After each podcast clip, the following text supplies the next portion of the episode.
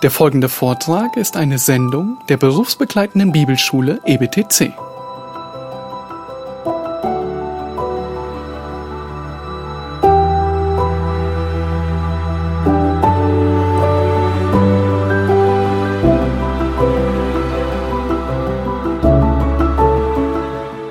Ja, bevor wir fortfahren, will ich auf dieses Buch hier hinweisen, herausgegeben vom äh,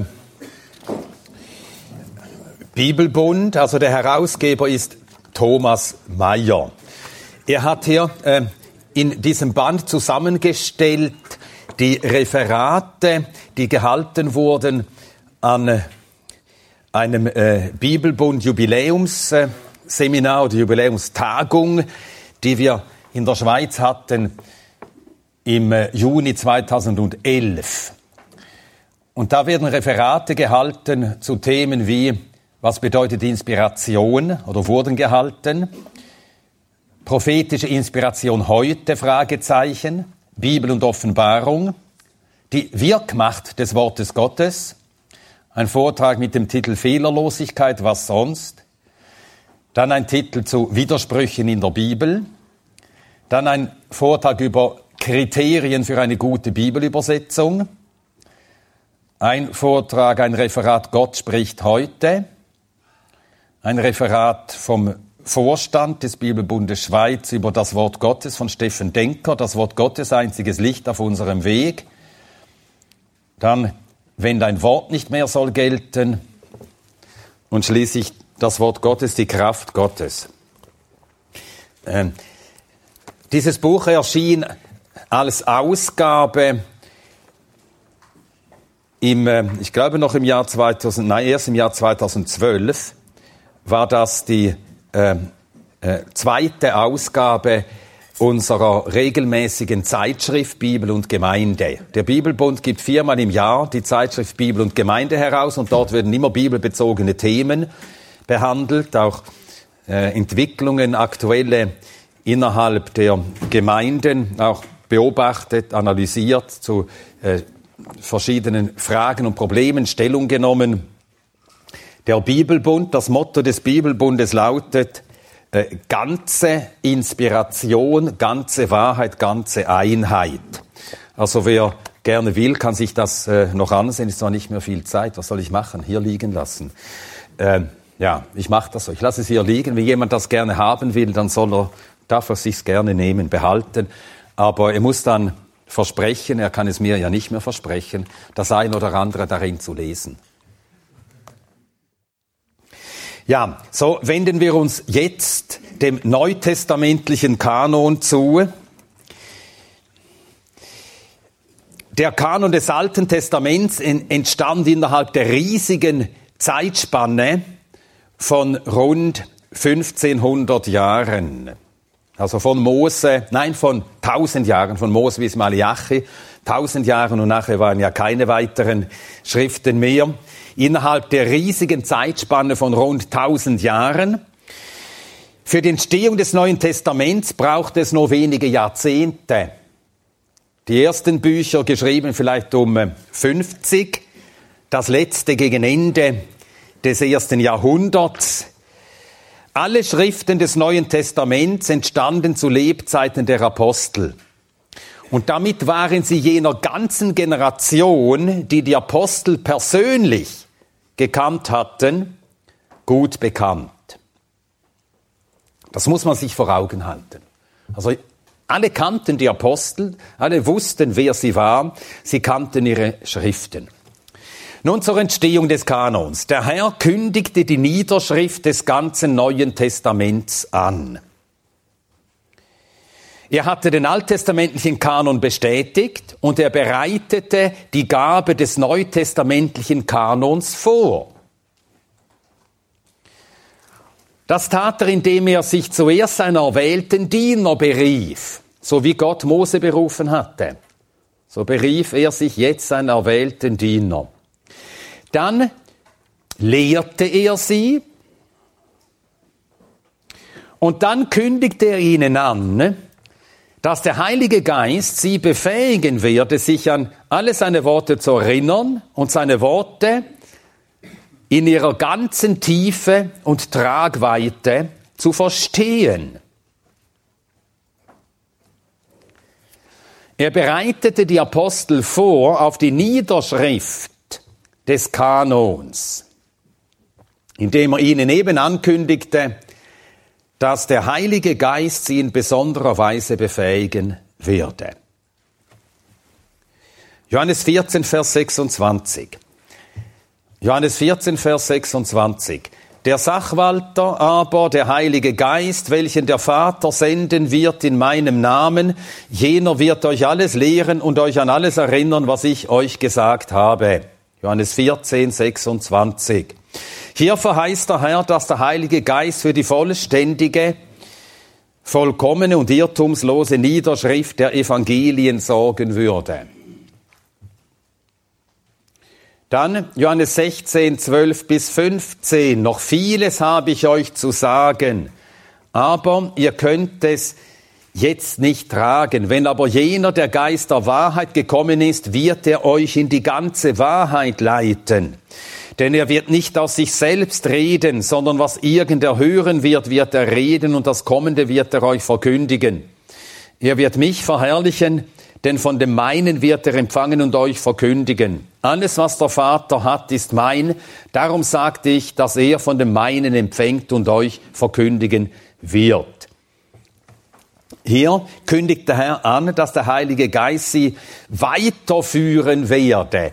Jene Wahrheiten ihnen auftun würde, die sie bis dahin nicht hatten verstehen können, nicht hatten tragen können. So wussten sie also, dass sie vom Herrn weitere äh, Lehren empfangen würden. Nichts, was seinen Lehren widersprechen würde, dass diese Lehren aber ausdeuten würde. Eben, sie würden in die ganze Wahrheit geführt werden. Zu Johannes 16, Verse 12 und 13 schreibt Calvin in seiner Auslegung zum Johannesevangelium. Der Geist, den Christus den Aposteln verhieß, wird als der Lehrer der Wahrheit bezeichnet. Und warum wurde er verheißen, wenn nicht mit der Absicht, dass die Apostel die von ihm empfangene Weisheit weiterreichen sollten? Ihnen wurde der Geist gegeben, durch dessen Leitung sie das ihnen aufgetragene Amt erfüllen konnte, konnten. Dieser Geist leitete sie in alle Wahrheit, als sie die Substanz ihrer Lehre niederschrieben. Wer meint, etwas müsse zu ihrer Lehre hinzugefügt werden, als ob sie unvollkommen und unvollständig sei, beschuldigt die Apostel nicht nur der Unaufrichtigkeit, sondern lästert den Geist. Wäre die von ihnen niedergeschriebene Lehre von bloßen Schülern und Neulingen ausgegangen, hätte sie der Ergänzungen bedurft.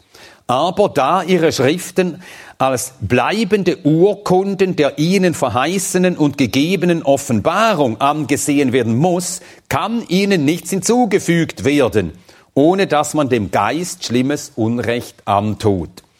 Nun, man merkt schon, wie in dieser Weise äh, äh die äh, Calvin wie die anderen Reformatoren die äh, römischen Traditionen, die Traditionen der römisch-katholischen Kirche eben als das bloßstellen, was sie sind, Anwürfe an das Wort Gottes. Mit den Traditionen sagt die römisch-katholische Kirche, dass die biblische Offenbarung unvollkommen, unvollständig, ungenügend sei, sie müsse korrigiert werden. Und hier wird sehr zwingend, mit zwingender Logik argumentiert, wie das aufgrund der Worte Jesu aus Johannes 16 äh, nicht geht. Wenn man diese Worte ernst nimmt, dann geht das nicht. Hier wird angekündigt, dass der Heilige Geist die Jünger in die ganze Wahrheit leiten werde. Die ganze Wahrheit, vollständig. Es wird nichts fehlen. Und das wussten ja dann die Apostel.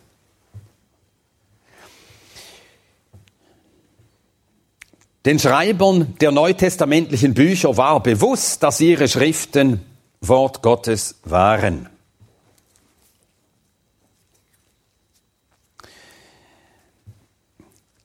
Johannes 15, Verse 26 und 27. Johannes 15, 26 und 27. Wenn aber der Sachwalter gekommen ist, den ich euch vom Vater senden werde, der Geist der Wahrheit, der vom Vater ausgeht, so wird er von mir zeugen, aber auch ihr zeugt, weil ihr von Anfang an bei mir seid. Die Apostel verstanden nach Pfingsten, was diese Worte bedeuteten. Durch den Heiligen Geist, der in ihnen wohnte, wurde ihr Zeugnis von Christus so wahr und so autoritativ wie das Zeugnis, das Gott der Heilige Geist von Christus gab. Der Heilige Geist, so heißt es hier, der wird von mir zeugen und auch ihr zeugt. Er stellt das Zeugnis auf die gleiche Ebene. Und entsprechend lesen wir in 1. Thessalonicher 2,13. 1. Thessalonicher 2,13. Und darum danken wir auch Gott unablässig, dass als ihr von uns das Wort der Kunde Gottes empfingt, ihr es nicht als Menschenwort aufnahmt, sondern wie es wahrhaftig ist, als Gottes Wort, das auch in euch den Glaubenden wirkt. Das von mir, also vom Apostel, unter euch gepredigte Wort ist nicht Menschenwort, sondern Gottes Wort. Und darum konnten die Apostel auch schreiben, was ein Paulus in 2. Thessalonicher 2,15 schreibt.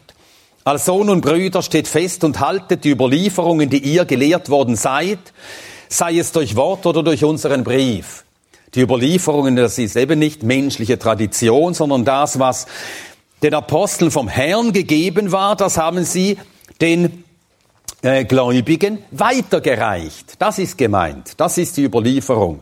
Und jetzt kann Paulus sagen, haltet die Überlieferungen. Also haltet unsere Worte so, wie ihr Gebote Gottes haltet. Und so wagten sie nur zu schreiben, weil sie vom Heiligen Geist gelehrt waren, inspiriert waren und wussten, dass das, was sie lehrten und schrieben, Gottes Wahrheit war. Darum konnten sie auch verlangen, dass man allem, was sie überliefert hatten, gehorchte. 1. Korinther 11, Vers 2. 1. Korinther 11, Vers 2. Ich lobe euch aber, dass ihr in allem meiner gedenkt und die Überlieferungen, wie ich sie euch überliefert habe, festhaltet. Vers 23, denn ich habe von dem Herrn empfangen, was ich auch euch überliefert habe. Und mit diesem, denn ich habe vom Herrn empfangen, damit begründet er seine vorherige Rüge. Er begründet also die Angemessenheit seiner vorher geschriebenen Worte damit, denn ich habe vom Herrn empfangen, was ich euch gelehrt habe und was ich euch jetzt noch einmal sage.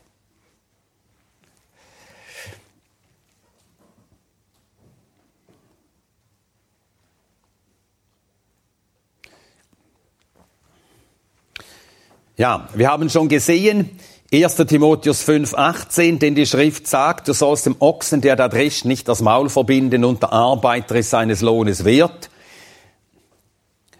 Es war den Aposteln bewusst, welches, äh, Wort, welche Schriften Wort Gottes waren. Paulus zitiert aus dem Lukas-Evangelium, denn die Schrift sagt. Petrus nennt Paulus erwähnt Paulus in 2. Petrus 3, 15 und 16 und zeigt, wie sie voneinander wussten, die Apostel und sich gegenseitig auch bestätigten und empfahlen.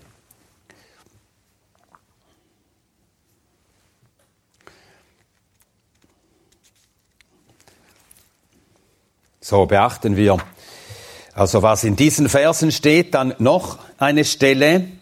Nein, das ist jetzt ein Zitat von ähm, einem äh, aus einem äh,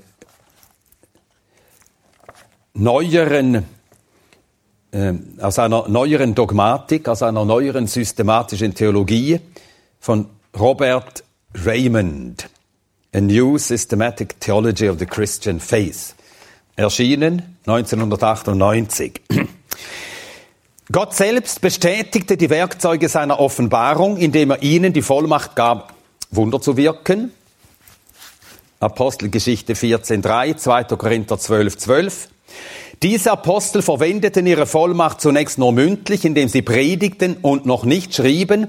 Als sie anfingen zu schreiben, erachteten sie ihre eigenen Schriften und diejenigen anderer Apostel als von gleicher Autorität. Ja, den Aposteln war gegeben, Wunder zu wirken, wie damals Mose. Und damit wurden sie als von Gott beauftragte Zeugen autorisiert. 2. Korinther 12, 12. So antwortet Paulus unter anderem, nicht seine einzige Entgegnung, aber eine seiner verschiedenen Entgegnungen auf die Unterstellungen von gewissen Leuten in Korinth. Paulus sei gar kein rechter Apostel und sie begannen an ihm Fehler zu suchen und zu finden und zu unterstellen.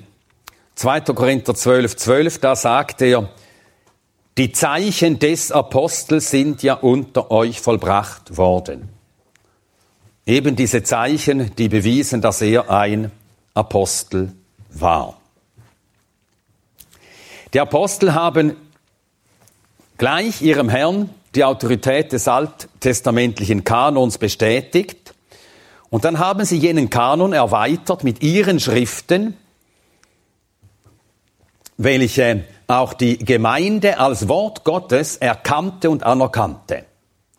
Sie hielten die Gemeinden an, die von ihnen geschriebenen Briefe untereinander auszutauschen, also zu lesen, vorzulesen, untereinander auszutauschen.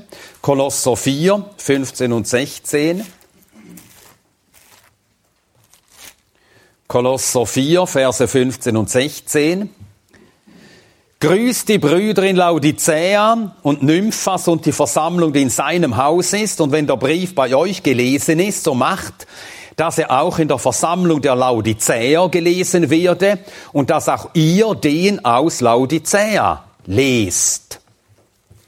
Der Brief an die Laodicea ist nicht in den Kanon aufgenommen worden. Wir wissen nicht warum. Sollte nicht sein.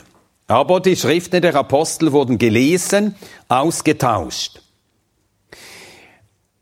Mit der letzten Offenbarung an einen der Apostel war der neutestamentliche Kanon abgeschlossen. Und die Christen wussten, dass nach dem Tod des letzten Apostels keine weiteren Schriften folgen würden.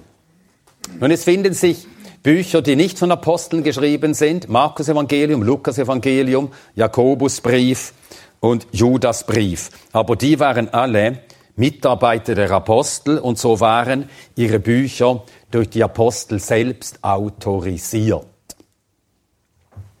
Und das war den Gläubigen im ersten Jahrhundert allen klar und bewusst. Nun, wenn wir daran festhalten, dass die Bibel keine äußeren Beweise für die göttliche Wahrheit und Autorität braucht, dann müssen wir das natürlich von allen Teilen der Bibel halten. Die Bibel braucht keinen äußeren Zeugen, der belegt und sagt, ja, das ist wirklich Gottes Wort. Und so schreibt Adolf Zahn auf Seite 226 seines Buches, die Westminster-Theologen haben über den Katalog, das heißt die Sammlung heiliger Schriften, verhandelt und lassen die Schrift, die Autorität der Schrift a solo eius auctore deo abhängen, übersetzt allein von ihrem Autor Gott.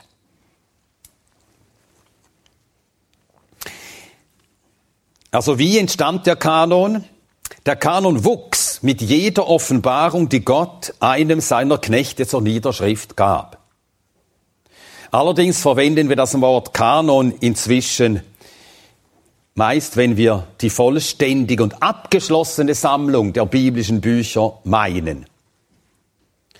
Aber zur Zeit, als die Apostel anfingen zu predigen, am Pfingsten, da war der Kanon nur das Alte Testament. Im Jahr 50, dann war Galaterbrief dazugekommen, dann spätere Briefe, Korinther, Thessalonicher. Diese Briefe kamen dazu und das war dann immer der Kanon jeweils, aber noch nicht abgeschlossen.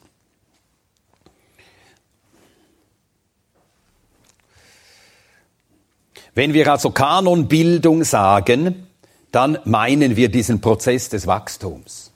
Kanonbildung.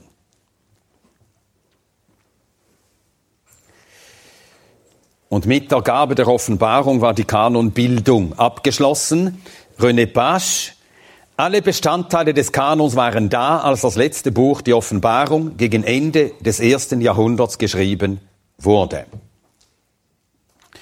Und so machen keine, machten keine Konzilsbeschlüsse die Sammlung biblischer Bücher zum Kanon. Kein Konzil hat darüber befunden, äh, wie umfangreich der Kanon sei.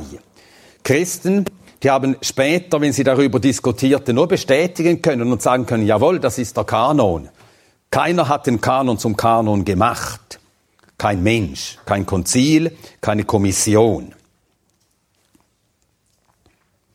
Es wird manchmal behauptet,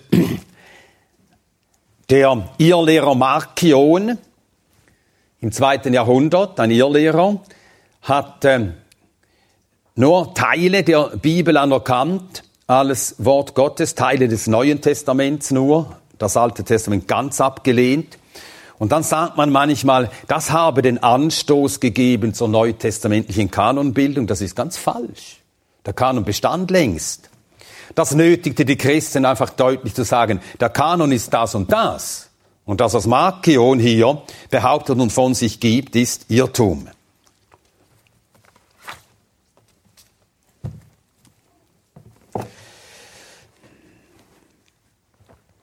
Als die römische Kirche im Zug der Gegenreformation außerbiblische Bücher als kanonisch erklärte, da mussten die Christen den Kanon verteidigen. Wie wir in den Bekenntnissen der damaligen Zeit sehen, den Kanon verteidigen und dabei begründen, warum die Apokryphen nicht heilige Schrift sind. Die Christen haben damit natürlich auch gar nichts zur Kanonbildung beigetragen, sondern lediglich den von Gott gegebenen angegriffenen Kanon verteidigt.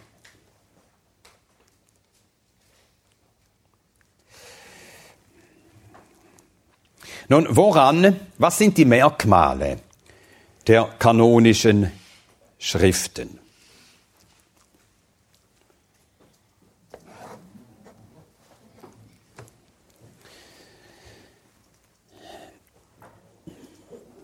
Die kanonischen Schriften sind von einem Apostel geschrieben oder von einem Mitarbeiter desselben. Woran erkannte man einen Apostel? Daran, dass er seit der Taufe des Johannes bis zur Himmelfahrt mit dem Herrn gewesen und Zeuge seiner Auferstehung war. Jakobus und Judas gehörten zwar nicht zu den Zwölf, aber sie erfüllten die hier genannten Kriterien. Sie hatten den Herrn mit eigenen Augen gesehen. Sie waren vor Pfingsten schon unter den Gläubigen. Apostelgeschichte 1,14. Also vor Pfingsten. Ferner erkannte man einen Apostel an seinem Wandel, an seiner Lehre und an der Frucht seiner Arbeit. An seinem Selbstzeugnis und an der Vollmacht Zeichen zu tun.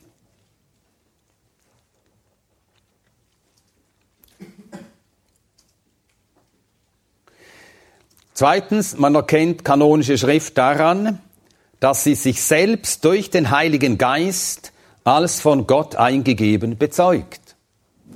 Wer eine kanonische Schrift liest, ein Gläubiger, der sie liest, dem wird genau so geschehen, wie es den Thessalonichern erging, 1. Thessalonicher 2,13. Sie haben das Wort der Kunde Gottes empfangen, nicht als Menschenwort, sondern wie es wahrhaftig ist als Gottes Wort, das auch in euch, den Glaubenden, wirkt. Es wirkt, es erweist sich als wirksam.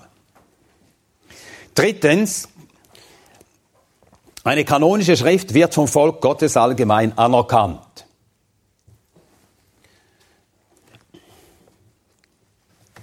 Viertens, sie hat alle Merkmale, die allen biblischen Schriften eignet. Sie steht inhaltlich in Übereinstimmung mit allen anderen Büchern der Schrift. Sie zitiert und bestätigt das Alte Testament oder auch bereits vorliegende Schriften der Apostel.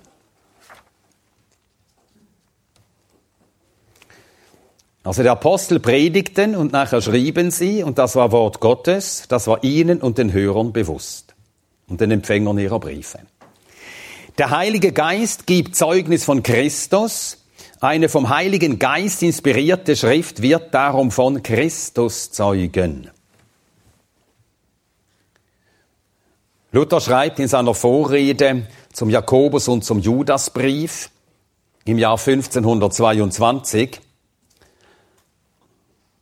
und darinnen stimmen alle rechtschaffenen heiligen Bücher überein, dass sie allesamt Christum predigen und treiben. Auch ist das der rechte Prüfstein, alle Bücher zu tadeln, wenn man sieht, ob sie Christum treiben oder nicht. Die Zeitgenossen der Apostel kannten die Apostel, sie vertrauten ihnen, sie waren in allen Gemeinden bekannt und anerkannt, ihre Schriften auch.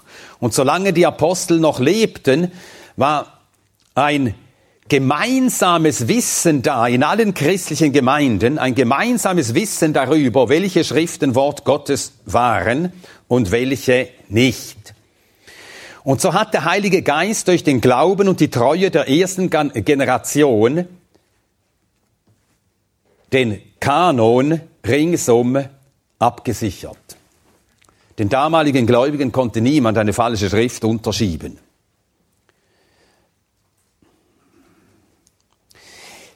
Alle uns bekannten Lehrer der Kirche, es müssen viele gelebt haben, von denen wir einfach nichts wissen. Und wir hoffen, dass es äh, manche viel bessere Lehrer gab, als der dieses erbärmliche Werk, die zwölf Apostellehre schrieb. Das ist ein ganz großer Unfug. Und noch schlimmer der Hermasbrief. Es gab ganz sicher bessere, tüchtigere Lehrer in der ersten und zweiten Generation nach den Aposteln. Aber wir haben halt keine Schriften von ihnen. Also die nach die jetzt uns bekannten Lehrer der Kirche, selbst wenn sie eben wie die, die Dachä oder der Hermasbrief ähm, Dinge schreiben, wo wir nur den Kopf schütteln, aber sie beanspruchten nie die gleiche Autorität wie die Apostel, nie. Und die sagen das auch ganz deutlich. So sagt äh, Ignatius und Antiochien, ich gebe euch nicht wie Petrus und Paulus Gebote. Die waren Apostel, ich bin nur ein verdammter Mensch. Oder Polycarp, der um 70 nach Christus zum Glauben kam, weder ich noch sonst jemand, der ist wie ich, erreicht die Weisheit des Paulus. Das war ihnen sehr bewusst. Also wir sehen, dass man im ersten Jahrhundert ganz genau wusste, wer sind die Apostel, was haben die Apostel gelehrt, was sie gelehrt haben, das ist verbindlich von Gott gegebenes Wort und gegebene Lehre.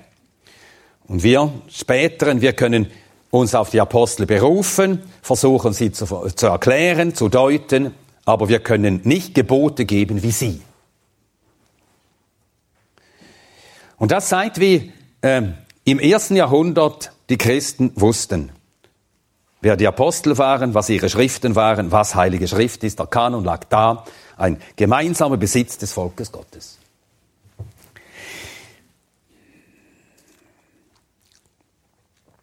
Ja, durch diese Mittel erkannten die Gläubigen, was Heilige Schrift ist. Und so sorgte Gott, der Heilige Geist, dafür, dass nichts Unreines in den Kanon eindrang und dass nichts vom Kanon verloren ging. Der Kanon ist geschlossen mit dem letzten Buch der Bibel. Offenbarung 22, 18 und 19.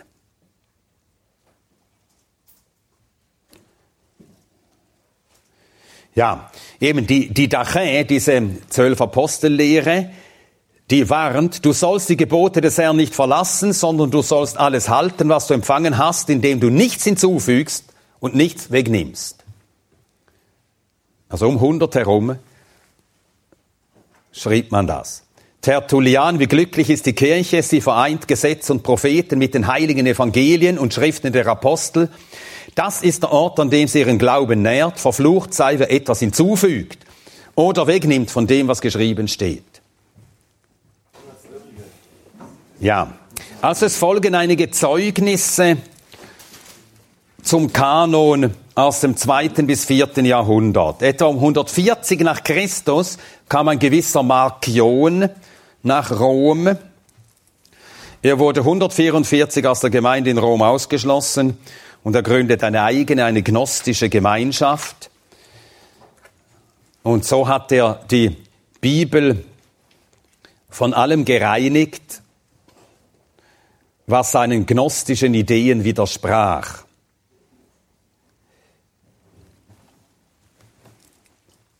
Die Gemeinde hat darauf reagiert, indem sie den Kanon, so wie er gegeben war und vorlag, bestätigte.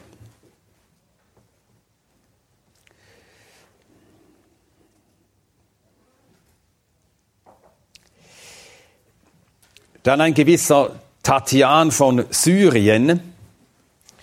Ungefähr um 170 erstellt ein assyrischer Christ namens Tatian eine aus allen vier Evangelien bestehende Evangelienharmonie. Das beweist, dass er alle vier kannte, also nur vier. Und sie heißt auch Diatessaron. Das ist griechisch für durch vier. Nun, dass äh, diese Evangelienharmonie ersetzte natürlich nicht alle vier, die vier Evangelien. Sie zeugt einfach davon, dass man vier Evangelien hatte, nur vier anerkannte und keine anderen. Aber dass man alle vier Evangelien einzeln äh, las und als Evangelium ansah, dazu äußert sich Irenäus von Lyon, auch zweites Jahrhundert. Denn es versteht sich, dass es weder mehr noch weniger als diese Evangelien geben kann. Und er bringt dann Erklärungen dazu, warum es nur vier seien. Das muss uns jetzt ja nicht äh, äh jetzt aufregen, ob das gute Erklärungen seien oder nicht. Einfach die Tatsache. Vier und nicht mehr. Auch nicht weniger. Da es nämlich in der Welt, in der wir uns befinden, vier Gegenden und vier Hauptwindrichtungen gibt und die Kirche über die ganze Erde ausgesät ist, das Evangelium aber die Säule und Grundfeste der Kirche und ihr Lebenshauch ist, so muss sie naturgemäß auch vier Säulen haben, die von allen Seiten Unsterblichkeit aushauchen und die Menschen wieder beleben. Daraus ergibt sich, dass das Wort als Urheber des Weltalls thronend über den Cherubimen, Cherubinen und alles umfassend, als es den Menschen sich offenbarte, uns ein viergestaltiges Evangelium gab, das aber von einem Geist zusammengehalten wird. Dann äh, gibt es einen sogenannten Kanon Muratori, der heißt so, weil um, äh, in, äh, im Jahr 1740 fand der italienische Gelehrte Muratori äh, diese Auflistung kanonischer Bücher. Die hat ein römischer Christ in Rom um das Jahr 180 herum erstellt. Er beginnt damit, dass er zuerst das Markus-Evangelium nennt, dann nennt er Lukas als das dritte äh, Evangelium. Und das zeigt, dass es fehlt auch ein bisschen am Text. Also das erste Matthäus steht einfach nicht. Markus das zweite, Lukas das dritte. Dann erwähnt er Johannes, Apostelgeschichte, die neun Gemeindebriefe, die vier Hirtenbriefe des Apostels Paulus, Judas, die zwei Johannesbriefe, die Offenbarung des Johannes. Und dann die Offenbarung des Petrus, von der er sagt, dass sie nicht von allen anerkannt sei. Und jetzt beginnt hier etwas, äh, was man verschiedentlich dann feststellt, dass scheinbar und es ist auch möglich, dass es, dass mit der Zeit einige unsicher waren, ob jetzt eben diese Offenbarung des Petrus zum Kanon gehöre oder nicht. Aber das war erst äh, gegen Ende des zweiten Jahrhunderts. Äh, woher kommt das, diese Unsicherheit? Diese Unsicherheit, die kam aus der zunehmenden, wachsenden Weltlichkeit und Verweltlichung der Christen. Also diese Unsicherheit besagt nicht etwa, dass man immer noch unsicher war dann über den Kanon, sondern nicht mehr gewiss war, wie noch im ersten Jahrhundert. Man hatte diese Gewissheit verloren. Nun, wir wissen auch nicht, wie universal das war. Man findet irgendwo eine Schrift. Da äußert sich eine gewisse Unsicherheit im Jahr 180 nach Christus. Ob das repräsentativ ist überhaupt für die Christenheit damals, das wissen wir ja auch nicht. Also wir dürfen nie zu viel folgern aus einzelnen Zeugen. Und darum habe ich ja versucht, die Gewissheit über den Kanon vom Neuen Testament her zu erklären, wie diese Gewissheit entstand. Und alles, was wir nachher an, an äh, Zeugnissen, die wir haben, äh, literarische Zeugnisse aus den ersten Jahrhunderten anführen, soll das ja nur irgendwie illustrieren. Aber immerhin zeigt dieser Schreiber, nachdem er die 13 paulinischen Briefe besprochen hat, erwähnt er zwei Briefe, die fälschlich Paulus zugeschrieben werden und weist sie ab mit der Bemerkung, man dürfe nicht Honig mit Galle mischen. Also man weiß, man darf nichts hinzutun.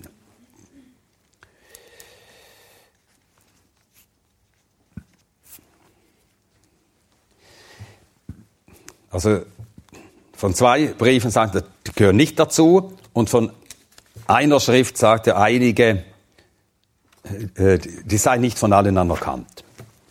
Justin der Märtyrer, 100 bis 165, er schreibt in seiner ersten Apologie über die Christen und ihre Zusammenkünfte Folgendes. Die Apostel haben in den von ihnen verfassten Erinnerungsschriften, die Evangelien genannt werden, uns gelehrt, was ihnen überliefert wurde. Am Tag, den man Sonntag nennt, versammeln sich alle. Und die Erinnerungen der Apostel oder die Schriften der Propheten werden gelesen, solange wie es die Zeit zulässt. Nach dem Vorlesen lehrt der Gemeindevorsteher und ermahnt zur Nachahmung dieser guten Dinge.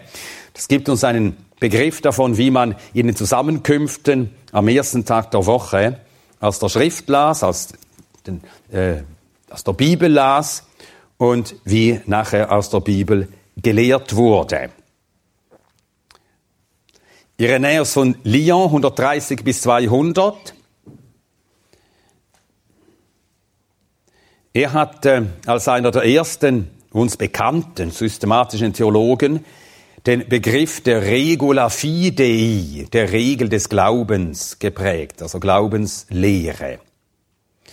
Und in seiner Schrift gegen die Irrlehrer schreibt er davon, schreibt er von vier Evangelien, von der Apostelgeschichte, von den Briefen des Paulus, von den allgemeinen Briefen und von der Offenbarung, die alle als Heilige Schrift anzusehen sind.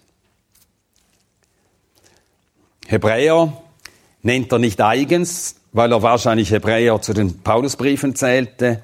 Zweiter Petrus und dritter Johannes werden nicht erwähnt. Aber das muss auch gar nichts bedeuten. Vielfach schreibt man einfach auf und dann hat nicht eine jede Einzelheit. Nun, das Gesamtbild, das sich ergibt, ist doch ein sehr äh, äh, zusammenstimmendes, auch mit gewissen Unsicherheiten an den äh, da und dort. Aber wie die Unsicherheiten zu erklären sind, habe ich ja gesagt. Eusebius von Caesarea, der eine Kirchengeschichte schrieb im dritten Jahrhundert, er nennt als die allgemein anerkannten Bücher alle Bücher des Neuen Testaments außer Jakobus, Judas, 2. Petrus und 2. und 3. Johannes. Dann Athanasius von Alexandrien. Das ist der, der als erster den Begriff Kanon verwendete. Er liest nun alle Bücher auf, die wir als die neutestamentlichen kennen.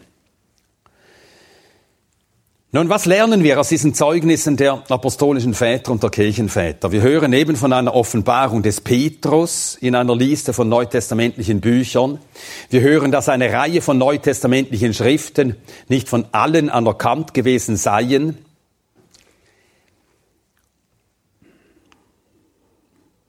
Diese Unsicherheiten, die lagen nicht daran, dass der Kanon je an den Rändern fließend gewesen wäre. Nein, der Grund dafür war die geistliche Blindheit, die sich inzwischen über eine weltlicher gewordene Christenheit gesenkt hatte. Luther sagt in diesem Zusammenhang, Augustin ist ebenso auch ein Mönch gewesen wie Hieronymus. Sie haben des Papstes Lug müssen dienen. Sie haben wirklich einiges vorbereitet, was dann zum Papsttum führte. Dann Adolf Zahn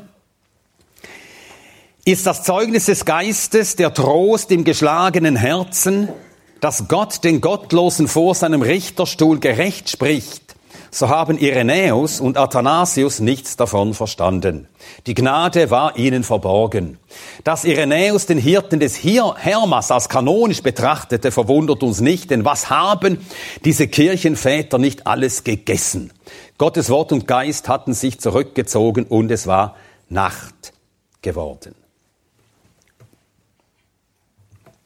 Nun, die von Gott gewirkte Gewissheit über den Kanon der Herr sagt von den Seinen, meine Schafe hören meine Stimme und sie folgen mir nach. Die Schafe Christi, die erkennt man eben auch daran, dass sie die Stimme Christi kennen. Und bei den Schafen Christi besteht keinerlei Zweifel über den Umfang des Kanon. Kein einziges Buch. Ich bin sicher, niemand von euch würde sagen, aber dieses Buch passt nicht in die Bibel. Ich bin sicher, ich hoffe, meine Sicherheit täuscht mich nicht, dass niemand da ist, der meint, aber es müsste dies oder jenes noch dazukommen zur Bibel. Der Herr sagt genau das und das ist das Merkmal seiner Schafe. Sie hören seine Stimme und folgen ihm nach. Der aus Gottes Geist geborene kennt seine Stimme. Sie können den Geist der Wahrheit vom Geist des Irrtums unterscheiden. 1. Johannes 4, Vers 6. Und daher kommt unsere Gewissheit. Vom biblischen Zeugnis, was die Bibel selbst sagt über die Entstehung des Kanon, und vom Zeugnis des Heiligen Geistes, das dieses Zeugnis in unseren Herzen versiegelt.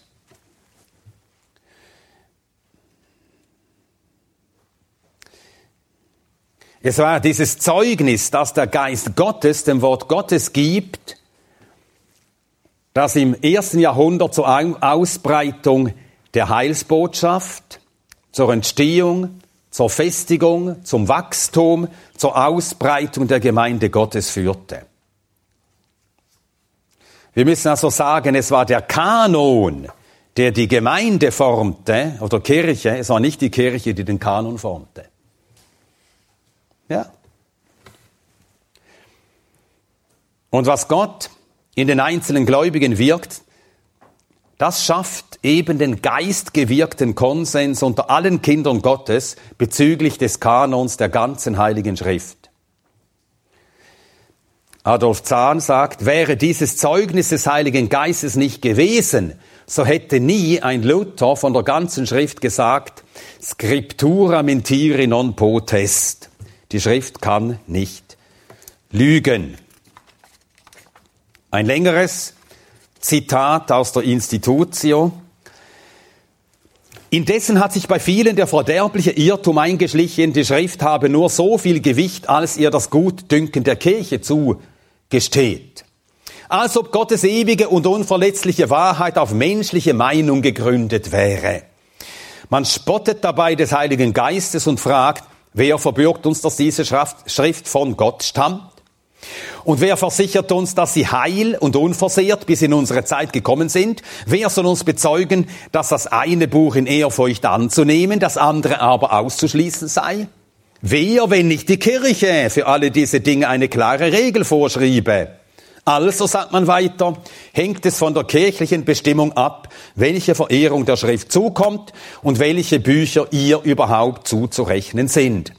So machen sie diese Menschen, die Gott die Ehre rauben bei ihrem Versuch, unter dem Vorwand der Kirche zügellose Tyrannei einzuführen, gar keine Sorge darüber, in was für Widersinnigkeit sie sich und andere verwickeln. Wenn sie nur einfältigen Leuten die Meinung aufdrängen, die Kirche hätte Vollmacht zu allem. Was soll aber aus den armen Gewissen werden, die eine feste Gewissheit des ewigen Lebens suchen, wenn alle Verheißungen, die darüber bestehen, allein auf Menschenurteil beruhen. Werden Sie über solche Antwort etwa zu zittern aufhören? Wie wird andererseits der Glaube dem Gespött der Gottlosen preisgegeben und bei allen verdächtig gemacht, wenn man annimmt, er müsse seine Autorität von Menschen leihen? Aber ein einziges Wort des Apostels widerlegt dieses irre Gedenken. Er bezeugt, dass die Kirche erbaut ist auf dem Grund der Propheten und Apostel. Epheser 2, Vers 20. Wenn nun die Lehre der Propheten und Apostel das Fundament der Kirche ist, so muss sie schon Autorität gehabt haben, also die Lehre muss schon Autorität gehabt haben, ehe die Kirche überhaupt da war. Wenn die christliche Kirche im Anfang auf die Schriften der Propheten und die Botschaft der Apostel gegründet wurde, so ging die Anerkennung dieser Lehre, ohne welche die Kirche nie entstanden wäre, doch sicherlich dem Dasein der Kirche voraus. Deshalb ist es leere Menschensatzung, wenn man sagt, die Vollmacht zur Beurteilung der Schrift liege bei der Kirche. Weil die gottlosen Menschen meinen, die Religion bestehe auf Menschengedanken zu wünschen und verlangen sie, um den Schein törichter Leichtgläubigkeit zu meiden, vernünftige Beweise dafür, dass Mose und die Propheten in Gottes Auftrag geredet haben. Ich aber entgegne, das Zeugnis des Heiligen Geistes ist besser als alle Beweise. Denn wie Gott selbst in seinem Wort der einzige vollgültige Zeuge von sich selber ist, so wird auch dies Wort nicht eher im Menschenherzen Glauben finden, als bis es vom inneren Zeugnis des Heiligen Geistes versiegelt worden ist. Denn derselbe Geist, der durch den Mund der Propheten gesprochen hat, der muss in unser Herz dringen, um uns die Gewissheit zu schenken, dass sie treulich verkündigt haben, was ihnen von Gott aufgetragen war. Diese wechselseitige Verbindung drückt Jesaja sehr gut folgendermaßen aus. Mein Geist, der in dir ist und die Worte, die ich dir in deinen Mund gelegt habe, sollen von deinem Mund nicht weichen, noch von dem Mund deines Samens von nun an bis in Ewigkeit. Jesaja 59, 21.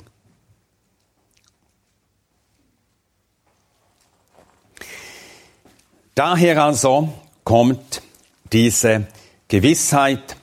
Ich schließe mit drei Punkten, mit denen René Pasch die Entstehung der einzelnen Bibelbücher und ihre Vereinigung zum Kanon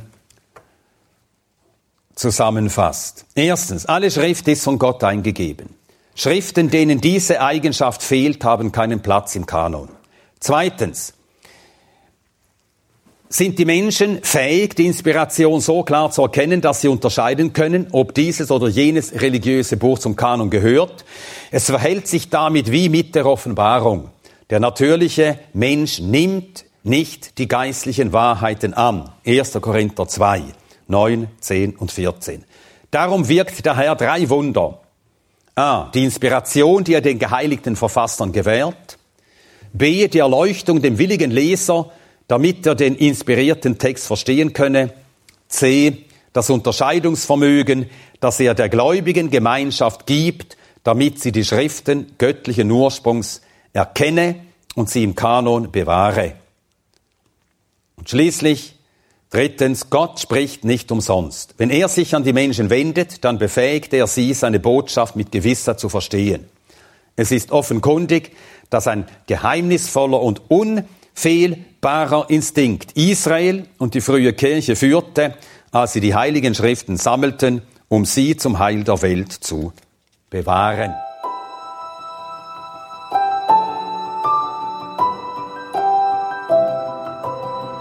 Diese Sendung war von der berufsbegleitenden Bibelschule EBTC.